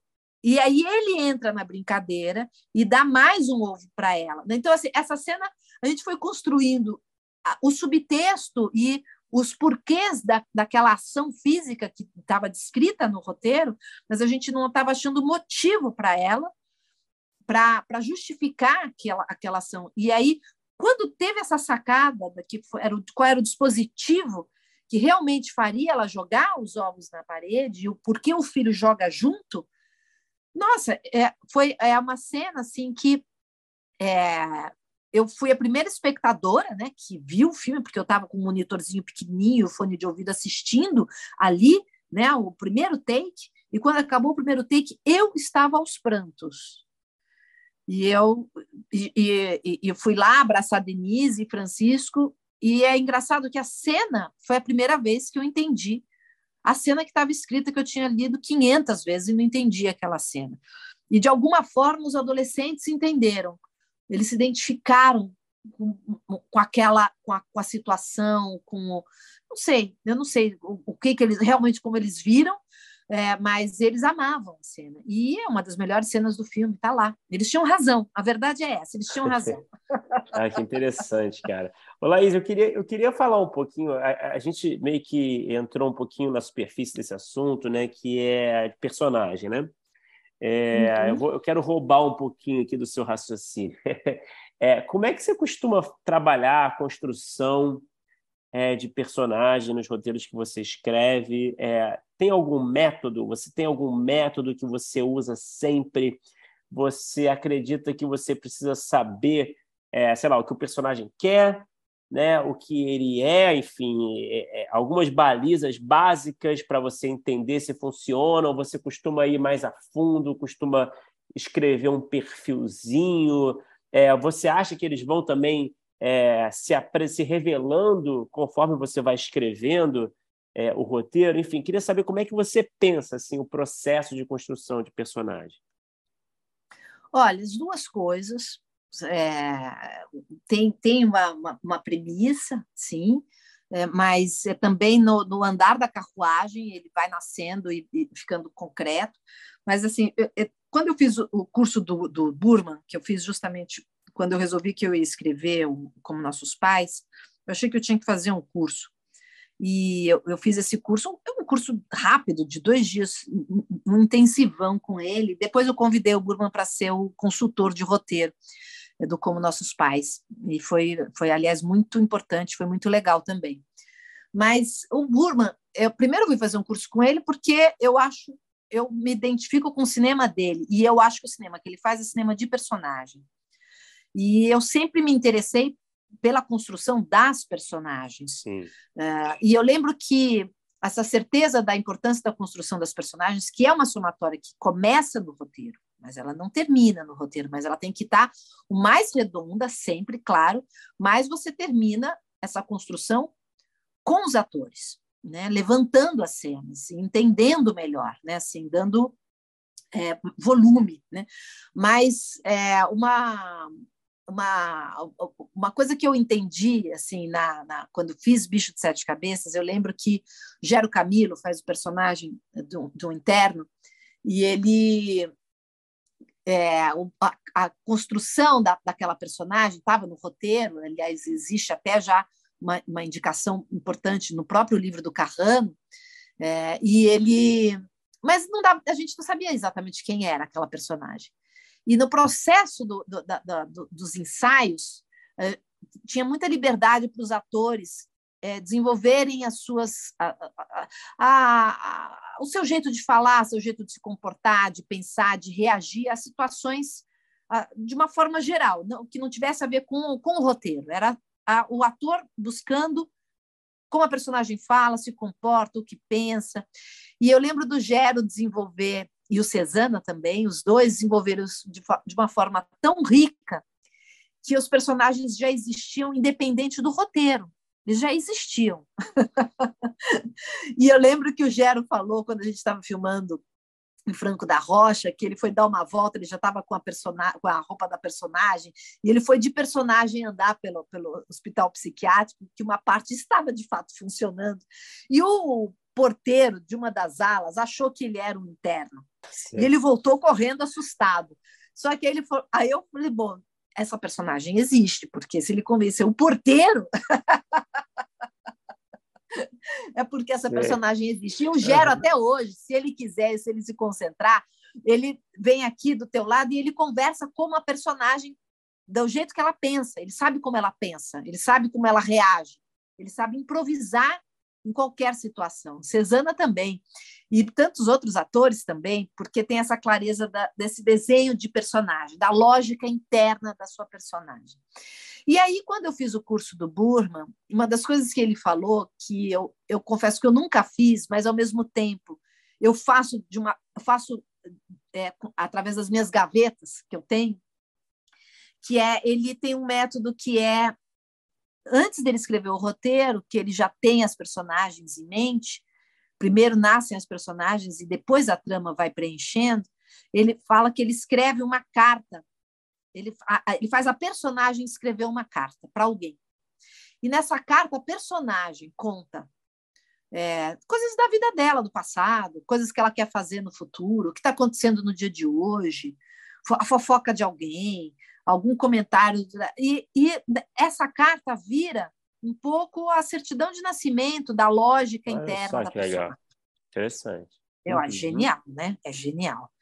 É, e, e, então essa essa consciência de que é, essa, essa, carta nada mais é do que você defender a personagem do ponto de vista dela, personagem, e não você com a mão pesada de roteirista querendo impor querendo falar na frente, querendo é, apontar o dedo, falar. É, então, essa deixar a personagem falar, é, literalmente, né? É, para mim foi essa, essa, essa formalização dessa, disso que eu falei do Gero Camilo e do Marco Cesana com as suas personagens em Bicho de Sete Cabeças. É quando a personagem tem opinião. Ela pensa de um jeito que a outra personagem pensa de outro jeito. E é tão legal quando você tem essas personagens, você começa a ter a clareza das características, desses traços de personalidade das personagens, é muito divertido escrever os diálogos. Porque vira quase que aquele jogo de xadrez que você joga sozinho, você só fica mudando de lado né, no tabuleiro. É você contra você mesmo. Né? Assim, é muito divertido. Eu, eu gargalhava muitas vezes escrevendo diálogos, porque um é rabugento, o outro é ingênuo, o outro é não sei o quê. Como é que, como é que aquele diálogo ia, ia sendo construído e onde ele ia chegar? E aí, é, não, não, é, eu acho que essa é uma. Uh, e, e, é uma forma de não, não cair numa certa caricatura que a gente faz, às vezes, das nossas personagens, né? em que o autor está em todas elas. É, Sim, claro que o autor está em todas elas, é óbvio, ele está escrevendo todas elas, mas assim, deixar ela realmente falar por conta própria é, é muito é muito interessante. É, uhum. eu, e é, eu, eu não faço a carta, mas eu faço as gavetas das personagens, eu vou guardando histórias, informações e curiosidades e que, as, que muitas vezes eu solto uma pérola aqui, outra ali, que eu vou buscando nessa, mas nessa gaveta. Mas uma curiosidade, tipo, tipo o quê, por exemplo, sabe? Eu fiquei curioso. Ah, por, agora, por exemplo, na própria viagem de Pedro, né, assim, uhum. que é isso na máxima potência, porque é, o filme entra na cabeça dele, né? Então a gente delira junto com ele. É, uma, é um filme que vai é, para os sonhos, para os pesadelos, né? Sim, né? Uma uhum. escuta coisas que mais ninguém está ouvindo, só ele. Nós ali estamos ouvindo também. Então, e na hora que a gente que, que você invade o, o, o inconsciente, o mundo dos sonhos, poder, eu falei, bom, se ele está se ele tá visitando seus demônios, é, quem ele, o que, que ele vai lembrar da infância dele? Quais são os flashes que vão vir? Então, assim, essa mãe era muito forte. Então, o flash da mãe, mas ela estaria fazendo o quê? Então, saber descobrir que a relação dele com a mãe dele era muito é, complexa, difícil, ele não era amado pela Carlota Joaquina. A Carlota Joaquina não escondia que ela amava muito mais o Miguel, o irmão dele, do que ele. Ela realmente preferia o Miguel. Ela não escondia isso. Ela desprezava o, o, o Pedro. Essa essa e, e, ela não gostava do Brasil, ela tinha ela tinha raiva do, do, Brasil, ela tinha desejo, ela não queria ter saído de Portugal de jeito nenhum. É, então essa e ele Pedro se, se, sentia brasileiro e provavelmente também em oposição a essa mãe, né? É, o, é a, a, negação daquela mulher que não, não nunca o amou, né? Assim, então, e entendendo assim, então fazer uma cena, inventar a cena de conflito dos dois irmãos na infância para trazer essa memória dele, né? Essa mãe que chega e arranca o casaco dele e protege o filho, bate na cara dele, porque isso tudo aconteceu, né? Isso, isso é, ela, ela, ela tinha, ela tinha uma, uma agressão física também, né? Assim, então, é, ó, essa, esses flashes de memória veio das, dessas anotações também que eu ia lendo da história dele que aconteceu na vida real. E, nossa, isso aqui se ele vai fazer uma sessão de análise, com certeza ele vai Sim. lembrar desse momento. ô, ô, Laís, eu até queria aproveitar que a gente está na viagem de Pedro, eu queria te fazer uma, uma pergunta que, assim, é, enquanto a gente até conversava, a gente conversou sobre essa questão das origens, né, das histórias que são diferentes uma das outras, e, e, e assim, vendo né, a viagem e ouvindo aqui a conversa, e sabendo, por exemplo, que, que eu descobri aqui, quando a gente estava conversando, que em Bicho de Sete Cabeças foi uma história que você foi atrás de contar, eu fiquei curioso para saber como é que foi esse interesse, porque eu. E aí você pode me corrigir se você acha que é muito loucura, mas eu vejo, de certa forma, um certo paralelo com um bicho de sete cabeças. É, talvez eu, dentre todos esses filmes que, que são muito diferentes e muito bons os filmes, eu acho que esses talvez sejam os mais próximos que a gente vê duas pessoas com que se veem é, em uma situação que é muito mais externa para o interno, tem essas relações uhum. parentais, são duas pessoas é, reais, né? Que, que uhum. são, de certa forma, biografadas ali em, em, um determinado recorte. E aí eu fico curioso se você enxerga também esse paralelo que eu acabo enxergando, e, e como é que surgiu esse interesse uhum. é, de falar desse personagem nesse recorte, é, como é que surge essa ideia e, e, e esse interesse? Uhum. Bom, eu, eu concordo com você que tem um paralelo, sim, com o bicho de sete cabeças. Eu já até comentei isso em outras entrevistas, assim, que. É, porque. Só que é um paralelo, eu, eu tenho uma curiosidade: os dois flertam com o universo da, da loucura, né? É, os dois. O, o, no Bicho de Sete Cabeças, a, o filme, ele faz uma análise, ele é um, quase um tratado sobre o, a questão manicomial no Brasil. Né? Assim, a gente vê a loucura, enxerga a loucura como um documentário, e eu queria isso no filme, eu queria que o público saísse do cinema com a, com a impressão de que ele tivesse realmente entrado num hospital psiquiátrico e que aquele hospital fosse ali do lado da casa dele, que, aquele, ela não, que a pessoa não viu um filme de ficção, que viu um, filme que, de, de documentário que aquilo é real, e não assim, ah, não, puxa vida, olha só, é, um, inventaram esse filme. Não, aconteceu. É, Para mim era muito importante é, essa denúncia, um filme denúncia, uma denúncia da, da questão da saúde mental no Brasil. É, então, eu falo do universo da loucura ali. E, e esse era o objetivo, e estava no livro do Carrano. Né? O, o, livro dele é um grito que ele dá, e eu queria amplificar o grito dele através do filme. É, e agora, no, na, na Viagem de Pedro, ele também fala sobre o universo da loucura, só que ele não analisa o universo da loucura. O filme enlouquece. Eu proponho para o público, para o espectador, experimentar o que é enlouquecer e não olhar a loucura de forma a loucura está lá e eu estou aqui. É, você já enlouqueceu? No sentido de você já, porque é muito tênue, né? Assim, a, a, o que é você perder o controle do que você considera real. Está é, tá acontecendo ou não está acontecendo? Eu estou sonhando, eu estou acordado. Né? Isso é, é, é essa e o, o, Dom Pedro, de fato, é, ele tinha delírios. Então eu também não inventei isso.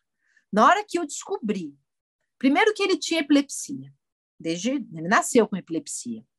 É, eu achei isso incrível. Eu achei, nossa, um personagem com epilepsia. Uhum. Que, que presente, né? É porque eu posso brincar com, com passagem de tempo. Eu posso ir e voltar a hora que eu quiser num desmaio, né? É, eu já adorei como linguagem ter um personagem com epilepsia. Então, assim, eu já gostei do Dom Pedro porque ele, ele era epilético. e, e, é, e é, mas aí, quando ele, esse momento desse recorte que eu fiz, que é só a viagem, a travessia do Atlântico, é um momento em que ele provavelmente já estava com sífilis de uma forma avançada. E, e, e ele tinha características de uma pessoa com sífilis, por quê? Porque além dele estar impotente, que é uma característica marcante de quem tem sífilis, e ele estava impotente há um bom tempo, ele escrevia cartas para Domitila falando que ele estava impotente, e ele sofria com isso, mas ele também, já a Leopoldina já tinha morrido, e tem vários relatos que o Dom Pedro ouvia a vozes da Domitila pelos corredores, e ele saía correndo atrás dela. Ele via ela e ouvia ela. E só que ele era o rei, né? Ele era o imperador, então assim ninguém, né? Questionava e deixava ele lá. Mas assim, hum. ele já tinha alguns indícios de que ele estava descolando da realidade em alguns momentos. Ele tinha pequenos delírios, né? E, e, na minha opinião, tudo isso é também é minha interpretação. Em nenhum lugar diz que ele teve sífilis, nunca foi comprovado até hoje que ele teve, mas ele tem todas as características. Você estuda quais são as características de quem tem sífilis. Sim dá nele, ele é o, o case Match. perfeito. Uhum. então, é, eu falei, bom, eu vou pegar esses delírios dele e vou amplificar isso nessa viagem, que imagina um cara que tem que ficar dois meses é, indo se preparando para uma guerra, uma guerra impossível. Ele tinha 7 mil soldados, ele não tinha dinheiro, contra 80 mil do irmão.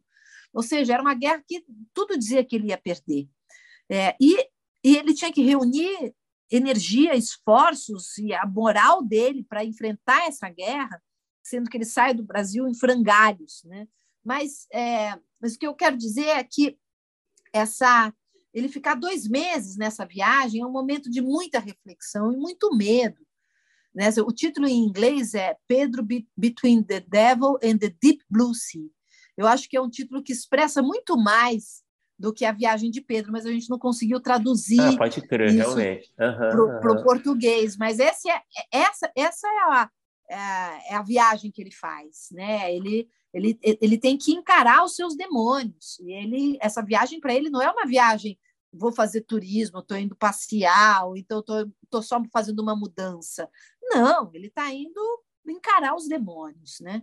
E ele encara os demônios mas é, nessa viagem. E essa e é um momento que ele também perdeu, é, a, ele está em conflito com a Igreja Católica por conta das ideias liberais dele, que ele quer é, contra o irmão, o, o, que era um absolutista, né? e ele vem com, com ideias liberais, e a Igreja Católica é, é, excomungou todos os liberais, e também ele, pelo fato dele ser liberal, é, liberal no conceito da época, né? não de hoje, mas então ele também não tinha nenhum apoio religioso.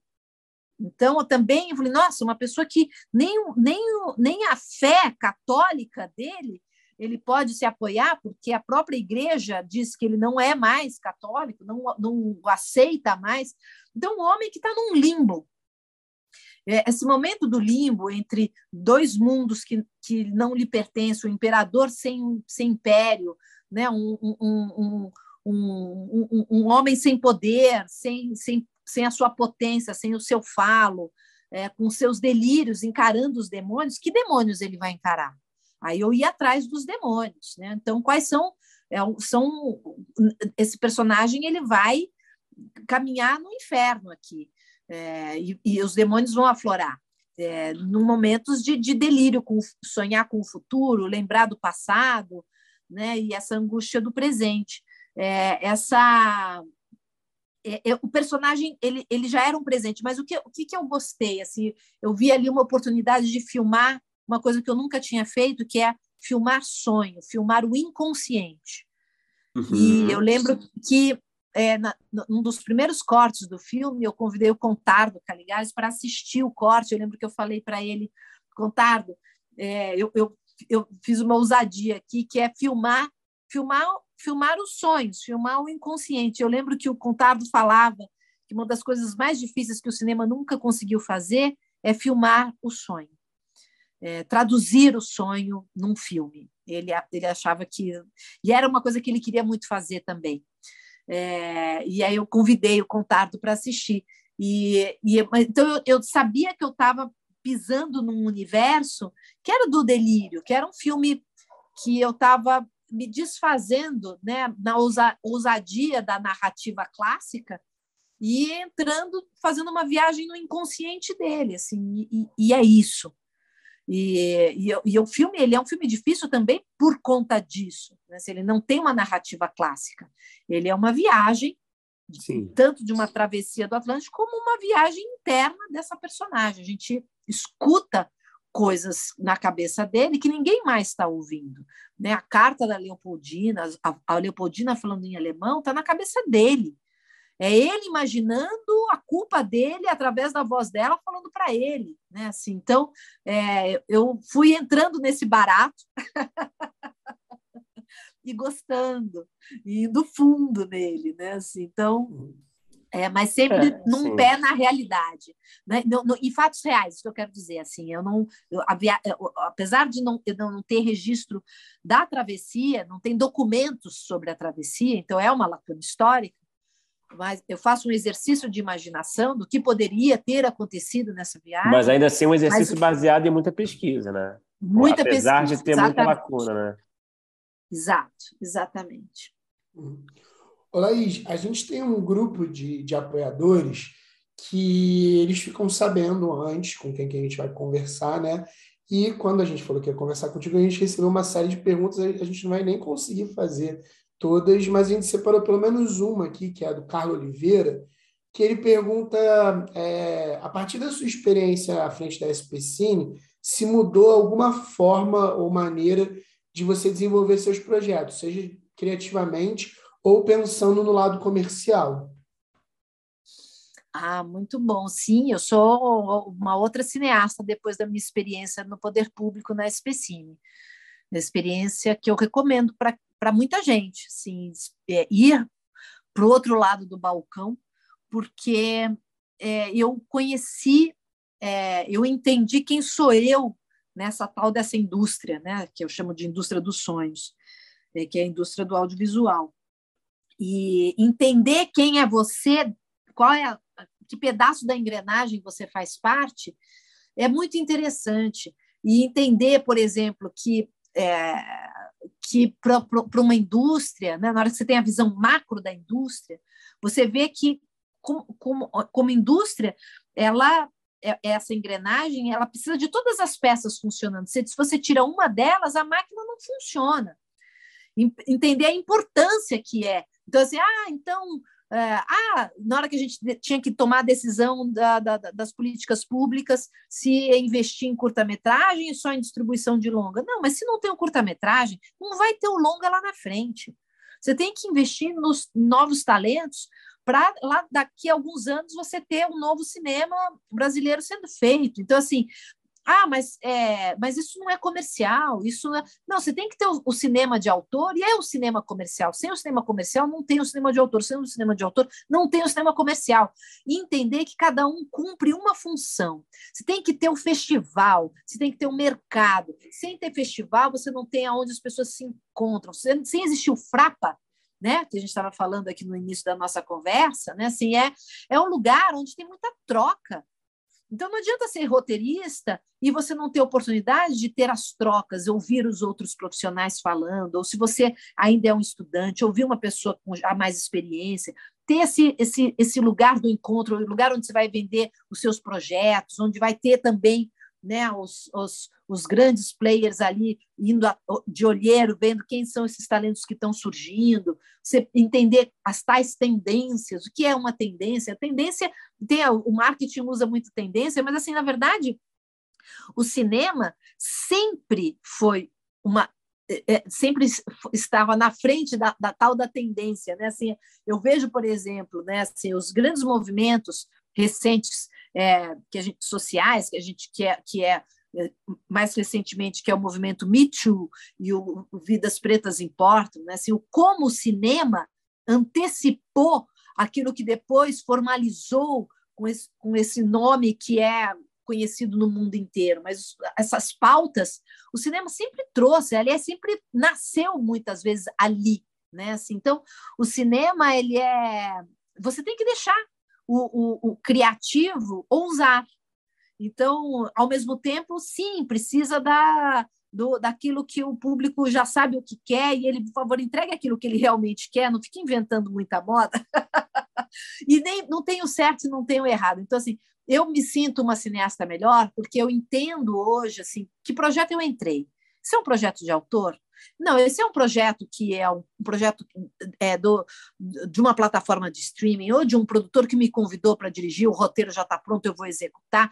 Quem sou eu nessa engrenagem? Né? Assim, então, é, eu e, e, ao mesmo então assim eu, eu e também entender a importância do, do tal do, do, dos pontos de vista da narrativa é, perceber como a resistência do nosso setor muitas vezes. Né? Assim, então, quando a gente aplicou é, escreveu pela primeira vez no audiovisual brasileiro, teve, foi escrita uma política afirmativa, que, que depois ela foi é, usada e, e, e, melhorada até dentro da prefeitura de São Paulo, em outras áreas que nem era do audiovisual, mas também é, por outras, outras iniciativas, instituições e editais, é, usando também a política afirmativa que foi escrita na Especine, naquele momento ali, com uma equipe muito atenta, e a gente vendo como, como é importante, como faz diferença, como mudam os filmes escolhidos quando você tem no júri uma, uma diversidade de gênero e raça.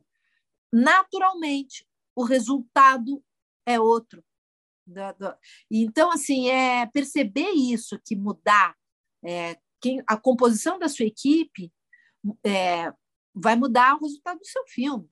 Né? Assim, porque, é, o, é, porque é a tal da engrenagem. Todo mundo está compondo, é uma somatória de olhares e de saberes, né? são, são pontos de vista que se somam. Então, é, eu acho também que é, eu, eu, sugiro assim que é, quem puder é, experimentar e doar né, esse um tempo do seu criativo, parar um tempo do seu criativo e ir para o poder público, é, eu acho que todo mundo ganha. Ganha você como artista é, e ganha o poder público tendo ali uma pessoa que entende né, no dia a dia é, também fazendo, desenhando essas políticas públicas. Não sei se eu respondi. Pô, maravilha. Pô, super, super. Laís, é, a gente tem um bloco final. O papo tá ótimo, a gente tem muitas perguntas a fazer. Tinha, né? Mas a gente também não quer, enfim, te sequestrar aqui, né? Então, vamos lá. A gente tem esse bloco final, a gente faz as mesmas perguntas para encerrar, né? Para todo mundo, né? Então, vamos lá. Laís. Laís Bodansky. Ai, é? meu Deus, eu, não, eu sou péssima no ping-pong. Sou péssima. Essa é a parte, não, aquela que vocês falaram no começo, se a gente quiser, pode cortar. não, você vai ver que é fácil, não tem, não tem muita pegadinha, não. Qual é o melhor é. roteiro que você já escreveu, na sua humilde opinião? Pode ter sido produzido, pode não ter sido produzido, pode ser um curta, pode ser um longa, pode ser qualquer, qualquer formato, uma série, vale, vale tudo. Melhor roteiro que, que eu já escrevi? Isso. Aquele que te dá um orgulho especial.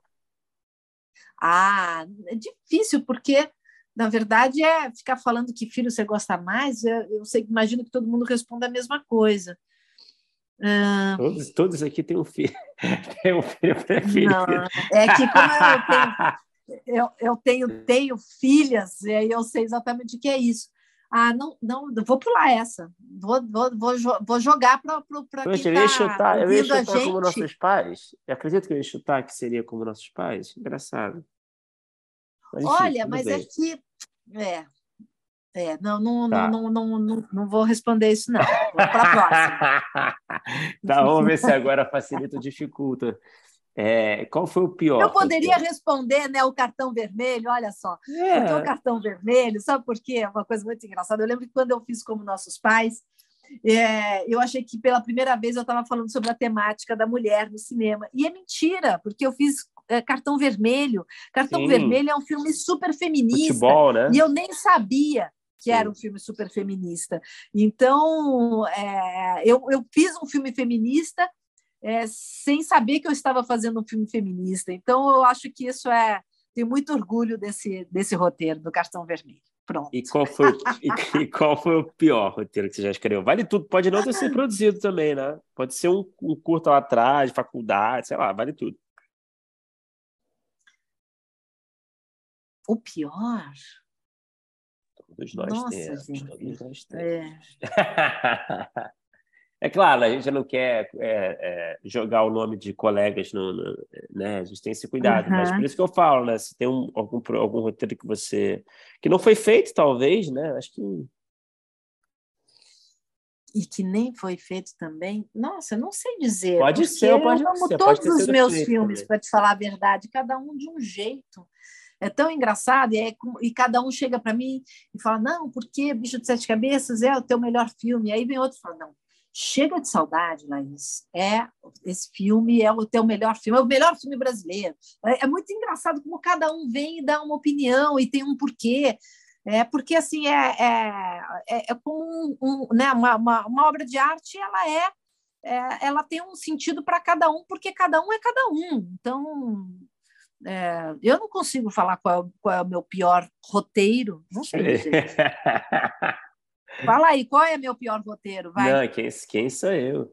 Não, tudo bem, Laís. Não, Beleza. Não, a não, gente, pulo essa também A gente passa, a gente passa. Já pulei. Pode passar.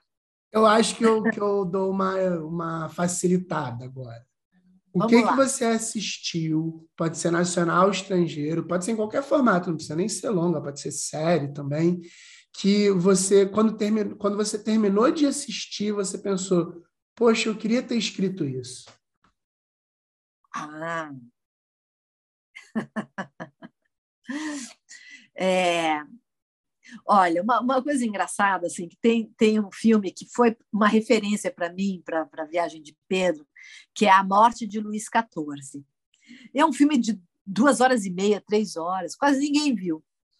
E eu lembro, assim, que eu assisti o filme e falei, nossa, eu queria ter feito esse filme né? E, e depois eu e na época eu não, não pensava em fazer a viagem de Pedro. E de uma certa forma, a viagem de Pedro, eu fiz vários momentos eu pensava nesse filme, vários momentos. É, foi a, é, é, a minha é a minha versão, é, claro, né, dentro do universo da minha personagem, da, da morte de Luís XIV. É um filme de, de uma delicadeza, de uma, de uma unidade de tempo, né? Então, é, é, e, e, de espaço também. Ah, e, e, que eu adoro esse filme. É um filme difícil, mas eu adoro. Eu acho que todos os filmes também referência para mim, para os filmes que eu fiz, não necessariamente são os filmes que eu mais amo, mas são filmes que eu assisti e falei, nossa, queria ter feito esse filme. Né, assim, e não são filmes que é uma unanimidade. A morte do Luiz XIV não é uma unanimidade. E, é, o, o, por exemplo, o, o, o, Fausto também do, do, do Sokurov é um filme que também foi uma referência para a viagem de Pedro, que eu queria ter feito esse filme. Muito, queria muito ter feito esse filme. E, e tem muito do Fausto no filme, muito. É, até, a, até uma liberdade poética também, de, de, de ousadia, de, de, reconstituição de uma época. Né? Ele brinca muito com isso. Ah, mas, mas, por exemplo, para fazer é, para fazer o próprio Chega de Saudade, o filme do Héctor Escola, O Jantar, todo mundo fala, não, não é o baile. Não, não é o baile, é um filme que referência, que eu lembro que eu e o Luiz, quando a gente assistiu, a gente saiu do cinema e nossa, gente queria ter feito esse filme. Nós dois queríamos ter feito esse filme. E, e aí a gente fez o Chega de Saudade, que também é uma homenagem ao jantar. É, então, de uma certa forma, esses filmes que eu admiro que é, que é e que não são filmes de né, assim, uau! E não são e não é uma unanimidade. É um, um filme também francês que eu amo que é uh, meu gato sumiu se eu não me engano o nome. É a história de uma menina que morando em Paris e ela tem que cuidar do gato de uma senhora pediu para ela cuidar, e claro, ela perde esse gato e ela tem que sair por Paris atrás do gato, e isso faz com que ela conheça muitas pessoas ali daquela Paris em transformação. Então, você conhece uma Paris que não é a da Torre Eiffel, ao contrário, é uma Paris em obras, é uma Paris, é uma cidade né, em transformação, e, e você vai vendo, vivendo o drama daquela menina é, é, é, eu gosto desse cinema, eu acho que é um cinema intimista, é um, é um cinema que eu admiro, que eu gosto, que eu tenho muito prazer de assistir. Ótimas respostas. E Laís, para fechar, é, fica à vontade para responder quanto você quiser, pode falar de forma superficial. Qual é o projeto seu, pessoal, que está no topo da sua lista de desejos de ser realizado algum dia? Você está lutando, que você luta, sonha para que ele seja para ele ganhe, para que ele ganhe as telas, seja no cinema, na, na TV, enfim, tem algum projeto pessoal que está ali no topo da pilha de projetos? Não, tô, no, é, eu tenho tô, o desafio agora de escrever o meu próximo longa e estou numa crise imensa. É, eu tenho título, e aí eu tenho uma história e eu, aí um dia eu acordo animada, eu quero contar essa história, no outro dia eu acordo, não faz sentido nenhum essa história. Eu tô Mais assim... que a gente como a gente, né?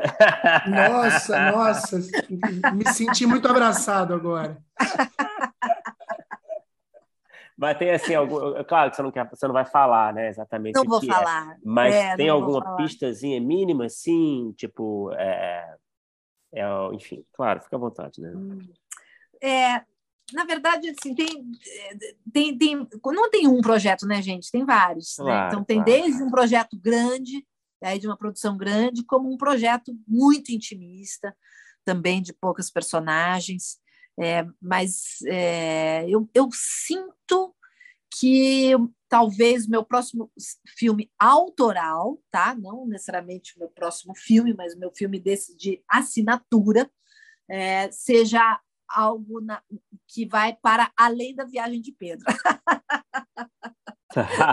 eu, eu, algo, algo mais é, de, de reflexão. Uma, um ah, sobre uma reflexão. Não, não um filme de época, não é isso, mas eu gostei dessa. É, de descolar. Vai ter muito sonho, né? Vai ter muito sonho. É, fiquei com vontade de sonhar mais. Exatamente. Pô, demais. Bom, Laís, beleza, maravilha. E é isso. Muito obrigado por conversar com a gente. Uma, pô, foi uma honra. Demais. Obrigada também. Uma honra estar aqui, fazer parte agora. Assim, eu deixei meu portfólio. Né? Consegui deixar meu portfólio. Vai receber, vai receber ligações, hein, Laís? Se prepara, hein? Sei que não está rolando para você ainda, mas vai rolar, hein?